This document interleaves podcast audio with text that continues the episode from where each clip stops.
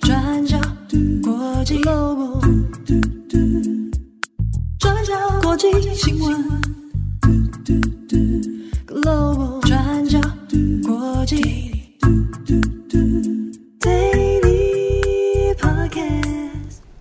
Hello，大家好，欢迎收听 UDN Global 转角国际 Daily Podcast 新闻。我是编辑惠仪，我是编辑木仪。今天是二零二四年一月八号。星期一，嗯，好，那在今天呢，我们有三则的国际新闻要跟大家分享。好，我们今天第一则先来看北韩。北韩从一月五号早上开始，连续三天在南北韩边境发射炮弹。在当地时间一月五号早上的九点到十一点之间，北韩从西边海岸向南韩的延平岛方向，先是发射了两百多枚的炮弹。不过，炮弹最后是落在两韩北方的界限，那并没有进入南韩的领土，也没有造成南韩军方或是平民受伤。而南韩一方则是向延坪岛还有邻近的白领岛发出疏散的警告，也提醒当地的民众说，如果要从事户外活动，那一定要提高警觉。那他们也表示，南韩军方邻近部队已经采取应对措施了。那南韩的联合参谋本部在当地时间一月五号下午两点召开了紧急记者会，向外界公布这件事情。那外媒也陆续在南韩时间三点之后开始跟进报道。那虽然北韩的炮袭并没有造成南韩人命上或是财产上的损失，不过因为炮弹是落到了公海缓冲区当中，所以南韩还是把这次的炮击定调成是一个挑衅行为。好，那这是一月五号。那接下来的这两天呢，北韩又持续发射炮弹。刚刚是说一月五号发射两百多枚。那在一月六号的下午四点，南韩军方侦测到，大概在一个多小时之内，北韩发射了六十多枚的炮弹。那到一月七号，则是发射超过九十枚。那在第一天的炮袭事件之后，南韩当局就严正的警告北韩，敦促他们立即停止这样子的挑衅行为，而且强调说，南韩军方现在正在跟美军保持紧密的合作，而且会密切监视北韩的动向，也会采取反制措施。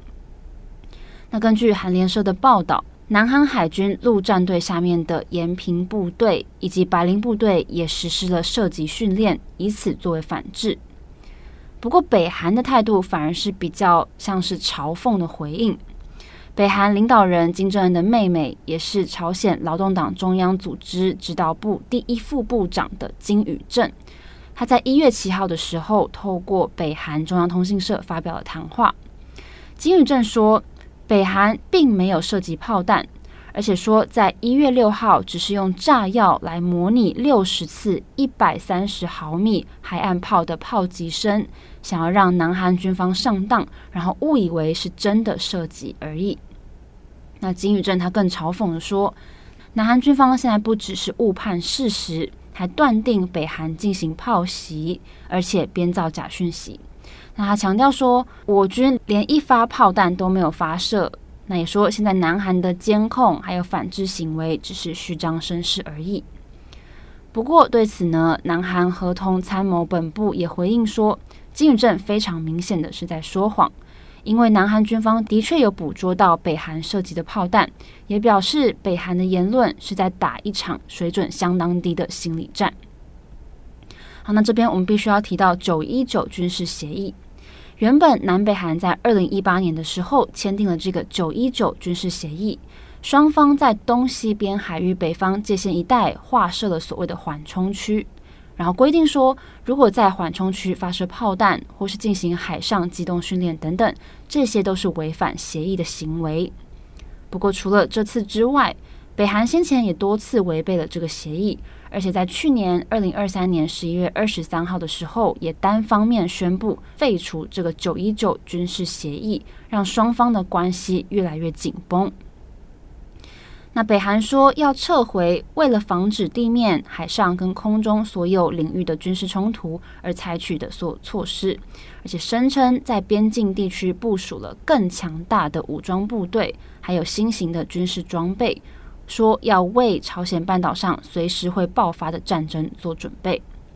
所以这个军事协议呢，现在在南韩的政坛，还有在民间的意向方面，都可以看到，普遍认为这只是一个和平的假象而已。很多人认为，并没有办法有效地限制北韩，而且反而是弱化了南韩自身。所以，不管在政治或是在民间方面，都出现很多主张要硬碰硬，或是顺势来废除九一九军事协议的声音。那南韩军方也表示，北韩一再的在禁区进行炮击，对朝鲜半岛的和平持续构成威胁，还在单方面宣称九一九军事协议完全无效之后，持续的在禁区发射炮袭，不断威胁南韩公民。所以他们说，南韩军方会采取适当的措施来做回应，保卫国家。好，那有关九一九军事协议的相关报道，也欢迎大家参考转角国际专栏作者杨千豪的文章，来爬梳朝鲜半岛的武装危机是不是很快的在未来就会重启呢？好的，那以上是北韩。好，那今天的第二则，我们来看看孟加拉的选举。孟加拉在一月七号举行国民议会选举，截至目前的开票结果，由现任总理哈希娜领导的人民联盟党占据领先优势。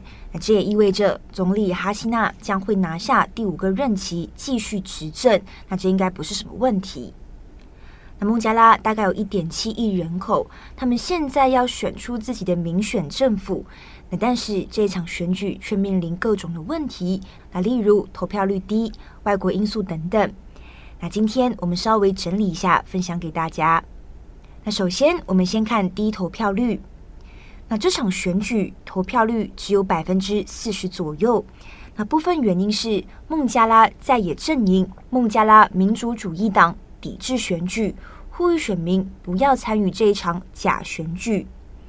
新任总理哈希娜七十六岁，她是孟加拉开国领袖的女儿。她当过两次总理，分别是从一九九六年到二零零一年，以及从二零零九年开始就一直执政到现在。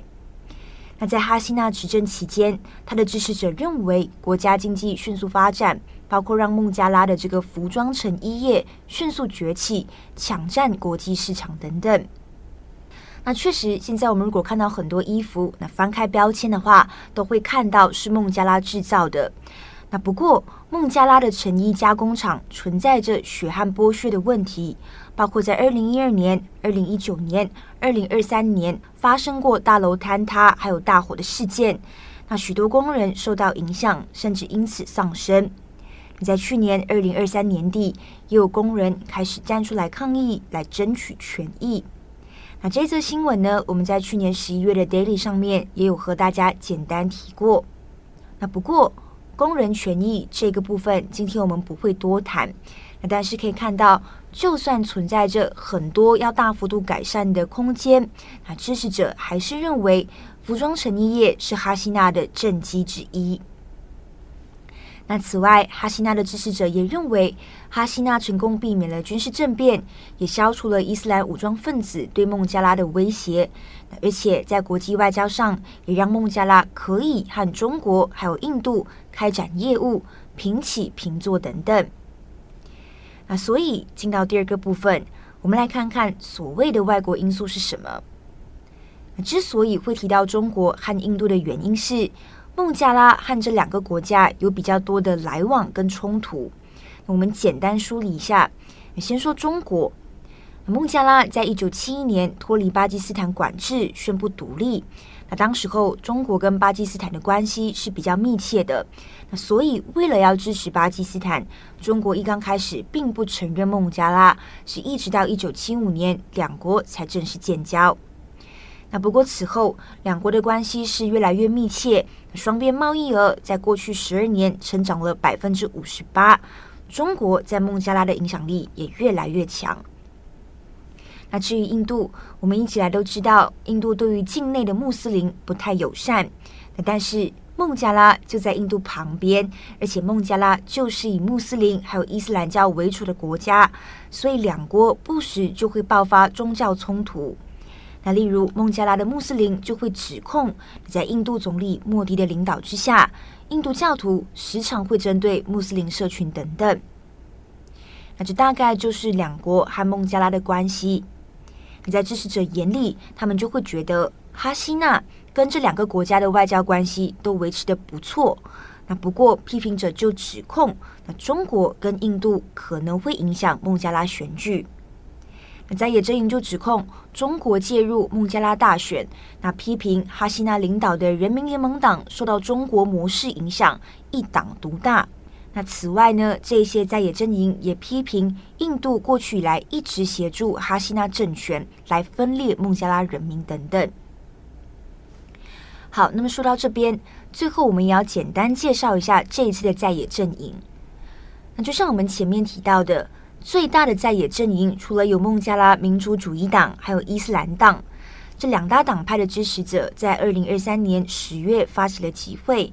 聚集了大约十万名支持者，要求哈希娜下台，也呼吁民众举行全国性的罢工。那虽然这两大党还是具有一定的号召力，但是呢，难以撼动哈希娜的政权。那因为在野阵营的主要领导者这几年以来都遭到大规模逮捕，或者是被失踪，所以是遭遇了重创哦。光是从去年十月举行抗议到现在，估计至少有一万名的反对派人士被逮捕。所以整体来说，哈希娜政权大大压缩了公民社会还有异议者自由表达的空间。那甚至这次派出来和哈希娜竞争总理的候选人，也因为被指控贪腐而被软禁在家里。那综合种种因素，这也是为什么这一次的选举当中，在野阵营会表示选举不公，那抵制投票的原因。也确实，我们也看到投票率只有百分之四十。那也是在这样子投票率低迷的情况下，执政党赢得了大部分的席位，哈希娜也毫无悬念继续连任。那从报道里面其实也可以看到，那面对这样子的一个情况，有些选民是选择不投票，那认为缺少在野阵营不会是一场公平的选举。那么以上呢是关于孟加拉选举的简单介绍。那可能各位听友也有留意到。二零二四年是超级选举年哦，包括马上要举行的台湾选举。那二零二四年全年至少有四十八个国家，涉及全球过半人口四十一点七亿人，要举行各类选举。那所以这一年各国的投票结果，当然是会对世界还有民主制度有重大的一个影响哦。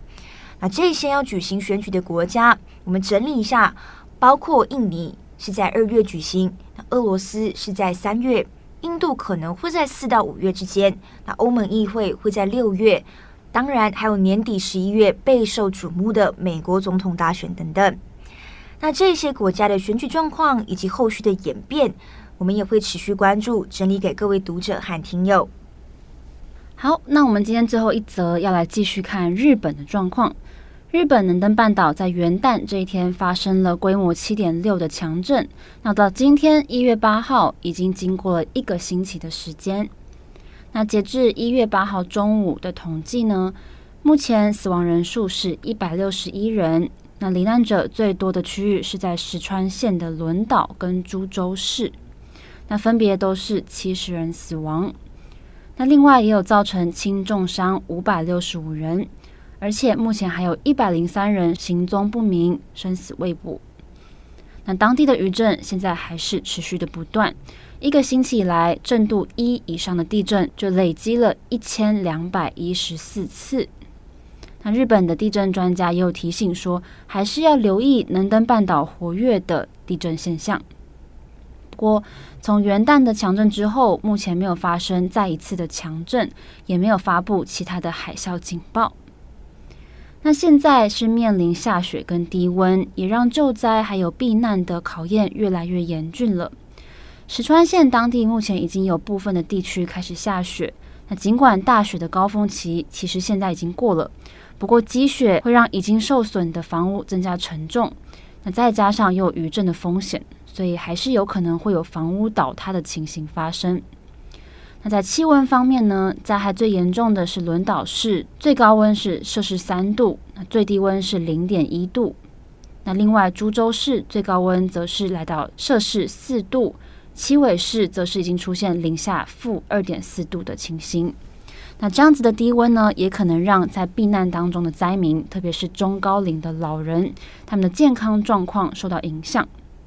那目前可以预期，这些人短时间之内都没有办法回到家园，在避难生活时间拉长的状态之下，这些都是必须要留意的问题。那目前石川县还是有非常多区域是断水跟停电，道路交通的中断也让物资运送变得很困难。那目前有将近三万人分散在石川县里面四百多个避难所当中。不过，考量到资源问题、还有安全问题，以及在余震不断的状况之下，已经有部分的避难所现在准备要做撤离，要进行所谓的二次避难，把这些民众转移到其他的地区。那在住宅的受损方面呢？现在已知石川县至少有一千四百零一栋房屋损坏。那不过，死亡人数最多的轮岛市、株洲市，目前还没有清楚详细的数据。所以，到底是还有多少房屋是半毁的，还是全毁的？这些都还有待统计确认。那就现在賑灾的部分，我们需要讨论到人口高龄化的问题，还有外籍移工众多的现象。石川县当地今年以来也是高龄化相当明显的地区。县内六十五岁以上的高龄人口就占了快百分之三十。不过，如果以这次賑灾主要的能登地区来说，四市五町为例，人口数已经从二零一三年的二十万人衰退到现在的十六万人。那其中，株洲市的老年人口比例是最多的，整体而言也是石川县内最老化的区域。那就是因为高龄化的缘故。进行防灾准备，还有紧急灾害发生的时候，避难需要用的时间跟资源都相对变得更高，而灾难造成的生命损失风险当然也会更多。那另外，现在也因为石川县近年以来青壮年人口严重的流失，当地也引入了不少的外籍移工，所以这次賑灾的发生，也可以看到很多外籍移工受到影响。现在石川县有超过一万一千名的外籍移工。绝大多数他们是投入地方的制造业，以及因应老龄化而出现的长照工作等等。好，不过我们还是要带来一些好消息。在地震发生一百二十四小时之后，有一名九十岁的妇女，她从一座倒塌的房屋当中被成功的救出来。那我们知道，通常在灾难发生七十二小时之后，要找到幸存者的机会会急剧的减少。那从新闻画面当中可以听到，救出这位九十岁妇人的时候，救难人员有对她呼喊打气哦，例如说鼓励她要坚持住，或是告诉他，他一定会没事。我们可以看到有超过七名戴着头盔的救难队员，他们高举着蓝色的塑胶布，一字排开。遮蔽了整个救出来的过程，那其实为的就是要来保护幸存者的隐私，所以我们在画面当中也看不到这位妇人的样子。那根据官方的声明，这名老妇今年是九十岁，努力撑过了超过五天的时间，终于被救出来了。那现在賑灾之后的救援工作，当然也还在持续当中。听友们如果有认识的亲朋好友们在能登半岛，那也希望他们都平安。好的，以上就是今天的三则新闻分享。节目的最后要跟大家分享金球奖。对，我们第八十一届金球奖刚刚公布了这届的得奖名单，相信各位听友们可能也都有在 follow。大家记得赶快去看看有没有自己喜欢的电影或是影视作品得奖。像我们这次有看到诺兰的《奥本海默》是最大的赢家。还有我自己很喜欢的，在《王冠》里面饰演戴安娜王妃的 Elizabeth Debicki 也得奖了。那另外还有外界之前一直在传说，宫崎骏可能是最后一部作品《苍鹭与少年》，今年在金球奖颁奖典礼也获得最佳动画片奖，改写了过去金球奖历年以来都是由皮克斯动画或是迪士尼动画轮流称霸的局面，所以相信大家可能都很期待。对啊，如果还没看过这一些就是电影或者是影集的话，在二零二四年一刚开始的第一天就可以再去看一下。对对对，我刚刚也在 review 那个 list，想说哦，这个还没看，这个可以看。王冠我就是到现在还没看，我很在后面的人。哦，那他已经完结了。已经要完结了，是不是？非常的精彩，我大推荐。最近 Netflix 有出了一个五集还六集，嗯、就是 Netflix 跟就是呃世界杯合作，所以他们拍了五集到六集，就是那一届的足球杯赛事。哦，对，就是去访问了各国的这个足球队队长，当然就是还有大家最喜欢的梅西。梅西，那一定要跟烂人讲，他说不定已经看完了，也有可能。当然还有其他国家的队长介绍，然后包括这些。队长还有足球队他们的故事，他们当时候面临的一些呃问题，嗯、像是我看了第一集还是第二集吧，里面的这个呃丹麦的。嗯，足球队队长他就分享到说，他当时候就是足球杯开始的时候，因为丹麦批评卡达的人权，哦，对对对，所以就不对，所以就不想要就是禁止丹麦的足球队的家人跟着他们一起到卡达。哦、嗯，可是这其实对于足球员来讲是一个很重要的支持，看到家人在场上为你加油等等。对对，就是会有这一些幕后的一些故事。对，就是大家可能在看新闻报道的时候比较不为人知的一些细节。对对对，对，欢迎大家一起去收看。这是什么？这是什么台词？就一直很不想要爆一些雷，你知道吗？大家就是一定很期待这样。对对对，好啦，欢迎大家去收看了。好，祝福大家有一个美好的一天。我是编辑会议，我是编辑木仪，我们下次再见，拜拜，拜拜。